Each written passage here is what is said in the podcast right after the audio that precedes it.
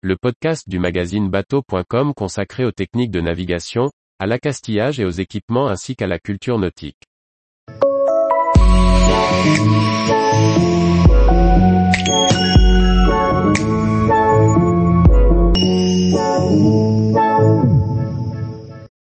Comment accompagner l'échouage et le déséchouage de mon bateau?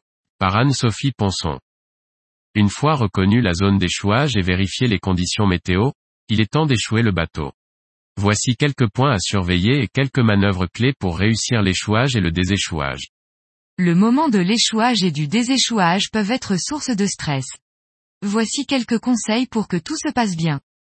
L'idéal est de se trouver dans une zone suffisamment grande et plate pour se contenter de mettre simplement l'ancre principale. Il faut envoyer suffisamment de chaînes pour s'immobiliser, mais pas trop, afin de limiter le rayon d'évitage et de pouvoir effectuer des réglages au besoin.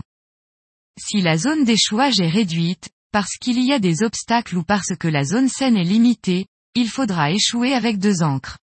Elles seront disposées de manière à ce que le courant immobilise complètement le bateau, et que l'on puisse agir sur les chaînes ou les câbleaux pour optimiser notre position.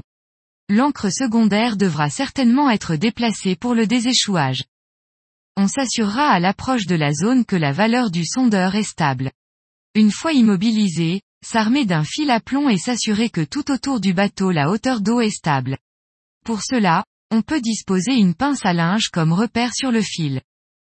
Si tout a été bien préparé, ces moments critiques seront imperceptibles. Ne pas oublier de fermer les vannes au cas où, et prévoir que l'eau de mer ne sera plus disponible dans le bateau.